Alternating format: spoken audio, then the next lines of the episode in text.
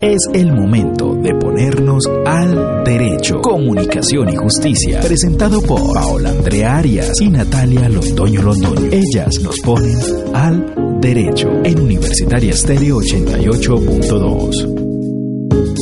Hola, ¿qué tal oyentes? Muy buenos días, bienvenidos a Radio al Derecho. Como todos los martes, queremos compartir con ustedes este espacio en el cual traemos temas de actualidad general, temas de interés de toda la comunidad y las analizamos con un experto en materia de derecho. Saludo a mi compañera Paola Andrea Arias. Natalia, muy buenos días para usted y para todos los oyentes que están con nosotros conectados en Radio al Derecho, como todos los martes con la mejor disposición para llevarles a ustedes temas de derecho de una forma eh, clara, entendible y temas cotidianos que nos pueden pasar a todos en el día a día. También traemos aquí a colación, a radio, al derecho, esas necesidades que ustedes a través del correo radio al derecho gmail.com nos han enviado esas inquietudes, preguntas, esas problemáticas que están teniendo de manera cotidiana en su hogar, en la comunidad, en el trabajo,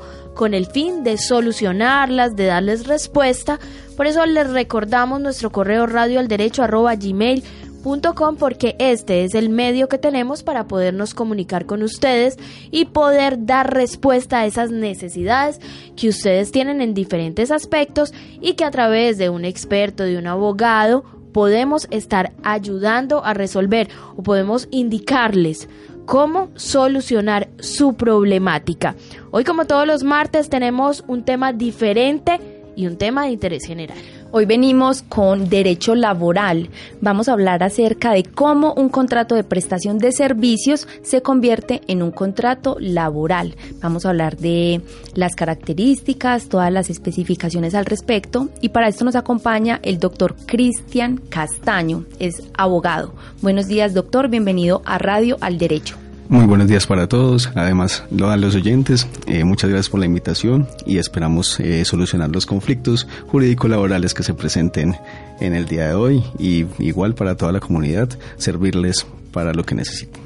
Bueno, entonces yo creo que lo primero que tenemos que hacer es saber qué piensa la ciudadanía, qué saben eh, acerca del contrato de prestación de servicios, de este tipo de contratación que en Colombia se ha vuelto cotidiana. Escuchemos lo que dijo la gente aquí en Radio Al Derecho. El Vox Populi en Al Derecho.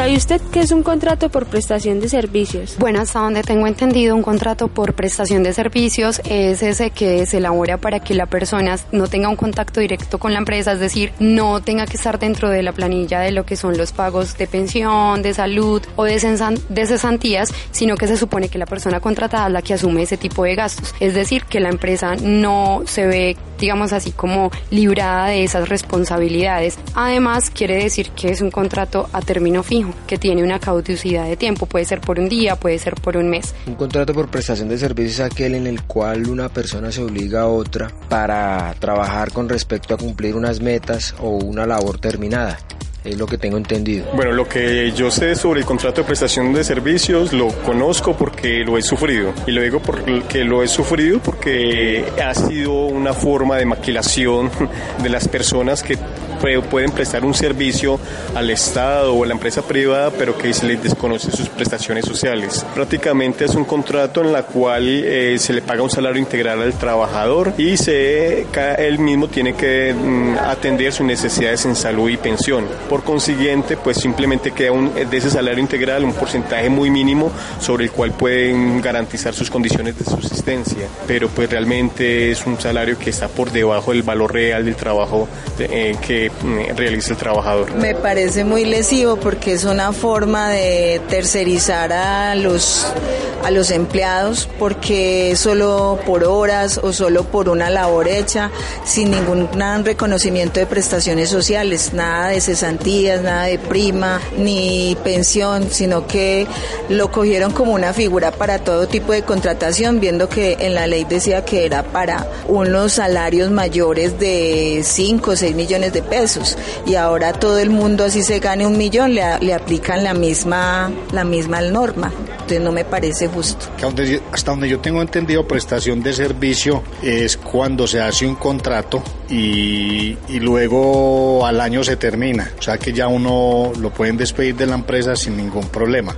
Eso es lo que yo entiendo por prestación de servicios. Frente al contrato de prestación de servicios, hay que decir que es una modalidad que ha aparecido en Colombia desde algunos años. Este contrato tiene la desventaja de que lo que en el fondo diferencia de un típico contrato laboral, una relación formal laboral, es que Aquí se vende un servicio en el contrato de prestación de servicios. Por lo tanto, no se considera trabajador la persona que está laborando, digamos, mediante este mecanismo, sino un contratista. Obviamente que este tipo de contratación desmejora los derechos laborales de los trabajadores. Al empleador le resulta mucho más barato contratar por este mecanismo que por, que por un típico contrato de trabajo. Pues lo que yo tengo entendido por un contrato de prestación de servicios es como una persona que es contratada en una empresa por un determinado tiempo.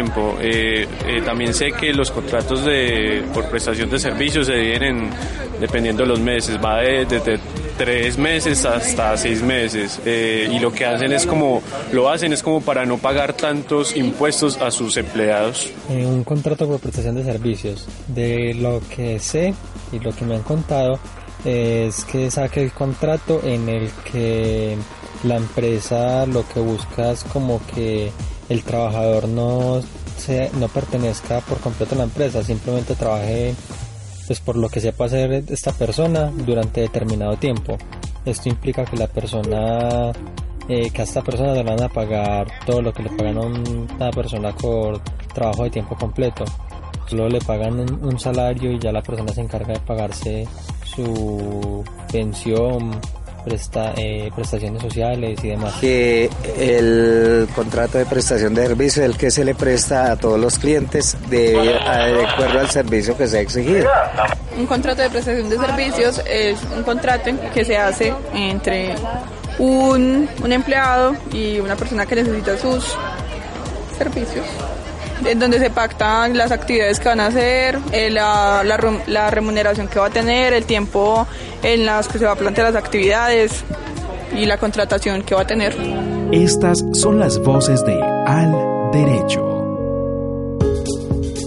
Escuchábamos entonces a la comunidad contándonos aquí en Radio Al Derecho lo que conocen, lo que saben alrededor de este tema que vamos a estar analizando hoy, el contrato de prestación de servicio y nosotros vamos a tratar de analizar con nuestro invitado de hoy cuándo esto se puede convertir en un contrato realidad.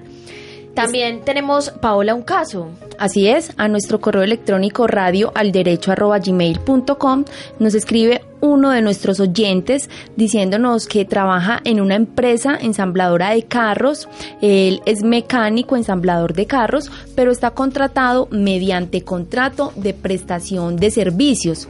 Él nos comenta que le exigen cumplir horario, también recibe órdenes, eh, además porta el uniforme de la empresa y constantemente le hacen llamados de atención. Entonces, su duda es si está contratado legalmente, si el contrato de prestación de servicios es una modalidad apta para las actividades que él desarrolla, teniendo en cuenta que trabaja en una empresa ensambladora de carros y él es mecánico ensamblador de carros. Doctor Cristian, eh, ilústrenos un poco al respecto acerca de la duda que tiene nuestro oyente. Bueno, para empezar, pues eh, el tema de diferencia entre un contrato de trabajo y un contrato de prestación de servicios, debemos tener en cuenta primero que el contrato de trabajo se rige bajo tres principios o tres elementos esenciales, el cual necesitamos eh, la prestación personal del servicio, es decir, que no lo puede desempeñar otra persona distinta a él, una subordinación, que es una indicación en cuanto a tiempo, modo y lugar de prestación de ese servicio impartida por el empleador, y tercero, un salario como retribución del servicio prestado. En cuanto al contrato de prestación de servicios, eh, tenemos unas características establecidas por la ley mediante la jurisprudencia, el cual eh, son una prestación de un servicio sin, sin tener que, sin ser la persona eh, necesariamente la que preste el servicio, sino que puede delegar ante otra persona que debe completar un objeto contractual. Mejor dicho, o sea, no tengo que ir yo, Natalia, hasta el lugar necesariamente a hacer eso. Si considero que en ese momento yo no puedo ir, podría ir otra persona que tenga eh, las mismas características, que sepa lo que hay que hacer y hacerlo por mí en ese momento. Completamente, eso es completamente válido si se pacta mediante un contrato de prestación de servicios. Además, no hay ningún salario el salario es un elemento necesariamente del contrato de trabajo. Aquí en un contrato de prestación de servicios hablamos de unos honorarios que es por el objeto cumplido, el objeto desarrollado. Adicionalmente, eh, tenemos una característica de autonomía e independencia, quien el contratista es quien se obliga con el contratante, quien lo contrató para poder desempeñar eh, ese servicio, tiene todas las características de independencia con sus propios elementos y con su propio personal a disposición para desempeñar ese servicio. Esa es una de las características esenciales, además de la especialidad para lo cual es contratada. En el presente caso tenemos eh, varias implicaciones que la empresa deberá tener que eh, tomar por cuanto eh, a la luz del derecho laboral y a la luz de la constitución política tenemos una posibilidad de que ese contrato de prestación de servicio, bajo el principio de la primacía de la realidad consagrado en el artículo 53 de la Constitución Política de Colombia, puede tener como resultado que termine siendo un contrato de trabajo. Esto porque eh, el oyente mm, nos comunica que es una ensambladora de carros quien necesariamente eh, debe tener mecánicos a su disposición para cumplir su objeto social, su objeto económico, para ofrecer a sus clientes. Por último, no debe estar contratado el mecánico mediante un contrato de prestación de servicios, salvo que sea una especialidad, una ocasionalidad y sea mm, para un evento especial de mecánica y que es de su conocimiento. Asimismo nos reitera que el que se le llama la atención y cumple un horario. Los llamados de atención son netamente eh, reglamentados por el Código Sustantivo del Trabajo, quienes son los sujetos, tanto trabajadores como empleadores, eh, sujetos especiales de una relación laboral y no de un contratante y un contratista que están vinculados mediante un contrato de prestación de servicios. Doctor, teniendo en cuenta entonces estas características que usted nos dice de prestación personal del servicio, subordinación y salario, entonces, ¿qué clase de contrato, bajo qué modalidad contractual debería estar contratado este mecánico que trabaja en esa ensambladora de carros? El mecánico debiera estar contratado mediante un contrato laboral. El contrato laboral puede ser de dos formas, tanto verbal o tanto escrita. Eh, igualmente, en cuanto a su duración, podemos hablar de diferentes modalidades como lo es por duración de la hora labor contratada, contrato a término fijo, contrato a término indefinido y contrato ocasional y o transitorio. Bueno, escuchábamos también, además de, de, la historia del Señor, escuchamos un Vox Populi, la gente, los ciudadanos, la comunidad, hablando acerca de este contrato de prestación de servicios qué tan lejos están de estos conceptos, de lo que es este contrato de prestación de servicios. El contrato de prestación de servicios es especial para los profesionales en cuanto a que por su profesión no están obligados, o más bien, su, su comercio es en ofrecer un servicio y que el contrato de prestación de servicios se adecúa pertinentemente a esa profesión. Por ejemplo, nosotros los abogados, los contadores, eh, diferentes personas. Mm, eh, un publicista, por ejemplo. Mm, seguridad salud del trabajo, un profesional de la seguridad y salud del trabajo, quien tiene diferentes eh, clientes, podría ser más, puede ser de más beneficio para él estar vinculado mediante un contrato de prestación de servicios que mediante un contrato de trabajo que necesariamente se le van a impartir unas directrices, un horario, un reglamento, un horario. Eh, que va a estar sometido en incumplimiento de funciones por llamados de atención o incluso una terminación unilateral del contrato por justa causa por ese incumplimiento. Entonces, eh, tanto ventajas como desventajas tiene este servicio. Lo importante es la naturaleza para lo cual se va a contratar, tanto para la empresa como para el trabajador. Trabajador, llamémoslo en este momento, sea independiente o dependiente. Bueno, nosotros aquí en Radio Al Derecho no queremos que nuestros oyentes crean que estamos a favor o en contra de alguna de estos tipos de contratación. Pero ¿por qué se ha satanizado tanto el contrato precisamente de prestación de servicios? ¿Por qué se habla tan mal de este tipo de contratación? El contrato de prestación de servicios tiene diferentes mm, características. Una de ellas es el tema de, que el contratista tiene que cumplir unas obligaciones tales como el pago de seguridad social, eh, tiene que tener sus herramientas u utensilios, mm, tiene que cumplir con el objeto y demás objetos que contrate con los clientes. No obstante, se ha utilizado el contrato de prestación de servicio para vulnerar derechos laborales y eso es lo que mm, popularmente se ha utilizado como vulneración de derechos laborales mediante el contrato de prestación de servicios, es decir, mm, utilizamos esta figura con el fin de evadir pagos a seguridad social, pago de prestaciones sociales, pago de mm, mm, etcétera, pagos que debe cumplir un empleador en cuanto en cuanto tiene trabajadores dependientes. Sin embargo, eh, en un proceso judicial, a la luz de la constitución y el contrato de trabajo, pues se podría ver afectado un empleador que en realidad esté vulnerando los derechos laborales mediante el contrato de prestación de servicios. Es que escuchábamos en el Vox Pop a las personas que, que entrevistamos y decían, yo lo he sufrido, yo lo he padecido pero es por lo mismo, ¿cierto? Porque de pronto no están contratados bajo esas características que son propias de la naturaleza de la prestación de servicios. Usted hablaba ahora, doctor, acerca de la primacidad de la realidad. Ampliemos un poco ese concepto de a qué se refiere en cuanto a, la, a los contratos de órdenes de servicios, cómo las personas pueden eh, de pronto acogerse o basarse en ese concepto para que sus derechos sean garantizados. Mm, primero que todo, pues mi recomendación para los empleadores es que a los trabajadores debe garantizarle los mínimos derechos laborales que están contemplados en el Código Sustantivo del Trabajo.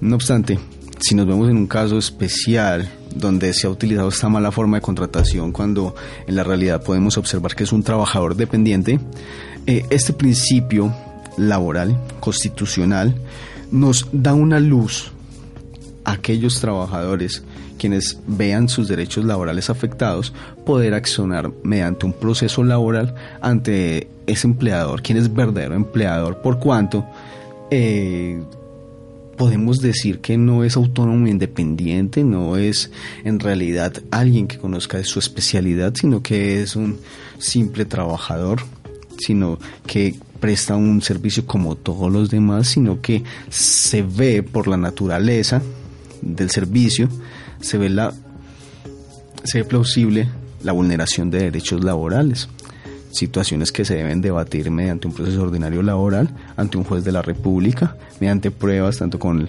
el empleador como con el trabajador, para que un juez decida si en realidad estamos bajo la modalidad de un contrato de trabajo o de un contrato de prestación de servicios, cumpliendo unos requisitos especiales. Eso, doctor, ¿qué significa? Ahí es cuando hablamos de convertir ese contrato de prestación de servicios en un contrato laboral.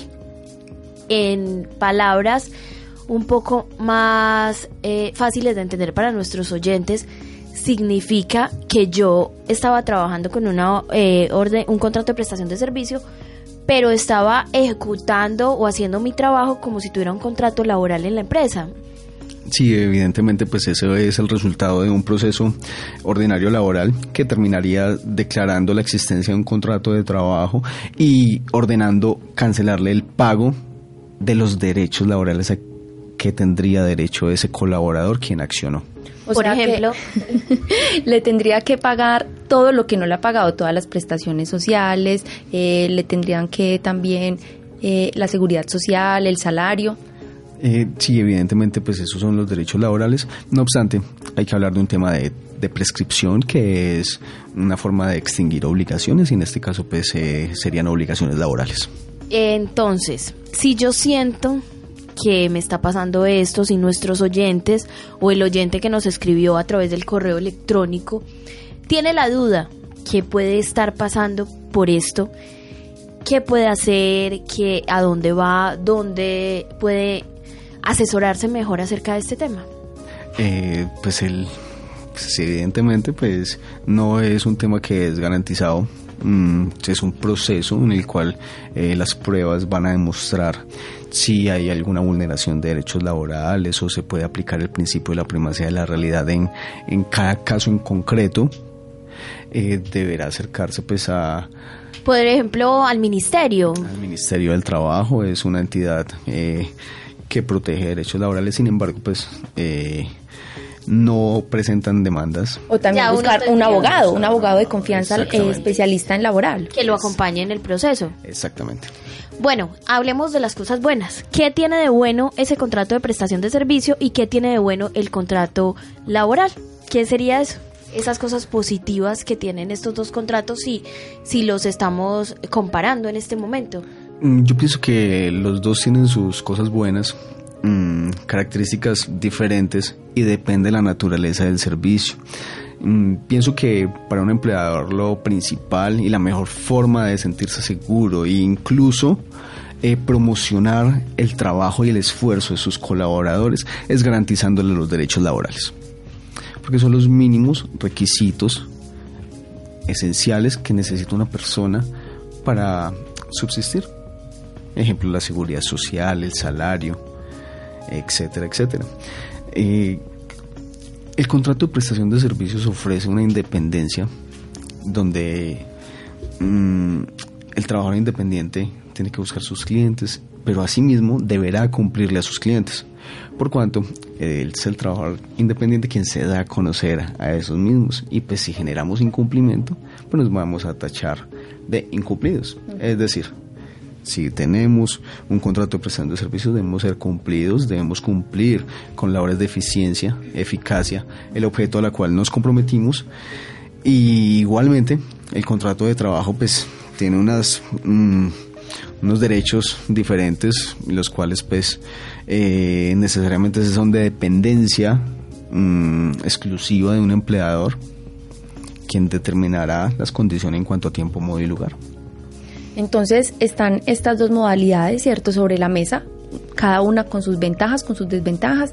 De pronto el contrato de prestación de servicios, como dice el doctor Cristian, le da independencia a las personas, a los profesionales, pueden manejar su horario, ¿cierto? Deben cumplir eh, con unos objetos que son pactados previamente, pero entonces el contrato laboral sí requiere de subordinación, de salario, y de prestación personal del servicio. No pueden enviar a otra persona en caso de que no pueda ir yo ese día a la empresa, no puedo enviar a otra persona que cumpla mis funciones, debo ir personalmente a cumplirlas. Yo creo, eh, Paola, y nuestro invitado Cristian, el doctor Cristian Castaño, que nos acompaña hoy en Radio al Derecho, que las dos opciones hechas de manera correcta, legal, acorde a lo que nos dice la ley en los dos casos, en los dos tipos de contratación, son buenas de acuerdo a las necesidades de la empresa y también si el empleado está dispuesto a acomodarse a esas condiciones. Yo veo que incurrimos en faltas es cuando no nos acogemos a la ley en cualquiera de los dos tipos de contrato o cuando no somos claros, porque también puede pasar que no sean claros a la hora de contratar y el empleado no conozca bien la ley. ¿Ahí qué podría suceder, doctor? Sí, claro, completamente de acuerdo con lo que estipulas. Eh, tanto de parte y parte, en, una, un contrato, los dos deben cumplir obligaciones, tienen unos deberes, y precisamente cuando estamos al cumplimiento de la ley, pues eh, no tenemos que eh, sentirnos eh, con temor a una demanda, a un requerimiento, por cuanto es lo que estamos haciendo, cumpliendo la ley. Eh, sí pienso que el tema de la vulneración de derechos eh, se hace mucho más grave, incluso en mala fe, cuando no se tienen las cosas claras. pienso que las empresas deben garantizarle los derechos laborales y precisamente eso en opinión, mm, creería que por el contrario ayudaría a producir, a la producción, a tener trabajadores contentos, a tener trabajadores felices que podrían colaborar con la entidad y en el desarrollo del objeto comercial. En ese sentido, entonces, es también una recomendación que las empresas se asesoren de abogados laboralistas, de expertos en este tema, para que conozcan de una fuente confiable la forma en que deben realizar estas clases de contrataciones, cuándo puede ser orden de servicios y cuándo debe ser un contrato laboral, porque las dos son diferentes, además, una excluye a la otra, ¿cierto? Mm, depende. Ahí sí un, un trabajador puede tener eh, contrato de prestación de servicio y un contrato de trabajo. Puede tener los dos. Siempre y cuando eh, los objetos sean eh, distintos. Por ejemplo, un trabajador que sea un, un operario de producción pero que además sepa de publicidad en sus tiempos libres también podrá celebrar contratos de prestación de servicios con diferentes clientes. Pero deben ser diferentes las empresas, los clientes eh, diferentes los clientes, pero también la empresa podrá contratarlo para, para hacer el diseño de publicidad, si él conoce además ese oficio. Eso es muy importante tenerlo en cuenta. Porque se, se presta para confusiones. Doctor, una duda que surge frente a las prestaciones de servicios es el tema de la seguridad social. ¿Cómo debo pagar yo la seguridad social si soy una prestación de servicios y si tengo varios contratos, debo pagar por cada uno de ellos la las, las, prestaciones sociales? Mm, bueno, eh, ese es un tema que necesariamente mm, debe, exige la, la normatividad que debe ser sobre el 40% de, de los honorarios. Mm, debe pagarlo el contratista y asimismo por cada contrato que celebre deberá cancelar lo correspondiente a su seguridad social. Bueno, hoy eh, en Radio Al Derecho estuvo con nosotros el abogado Cristian Castaño. Estuvimos hablando del contrato de prestación de servicios y en qué caso se podría convertir en un contrato laboral. Doctor, muchas gracias por habernos acompañado hoy en Radio Al Derecho. Muchas gracias a ustedes y que tengan un feliz día. Y un feliz día para todos nuestros oyentes. Los invitamos a que nos escriban a radio al derecho gmail.com, nos cuenten su caso y nosotras buscaremos un experto que lo resuelva. Volveremos entonces el próximo martes a las 8 de la mañana aquí en Radio Al Derecho a través de 88.2 FM aquí en Universitaria.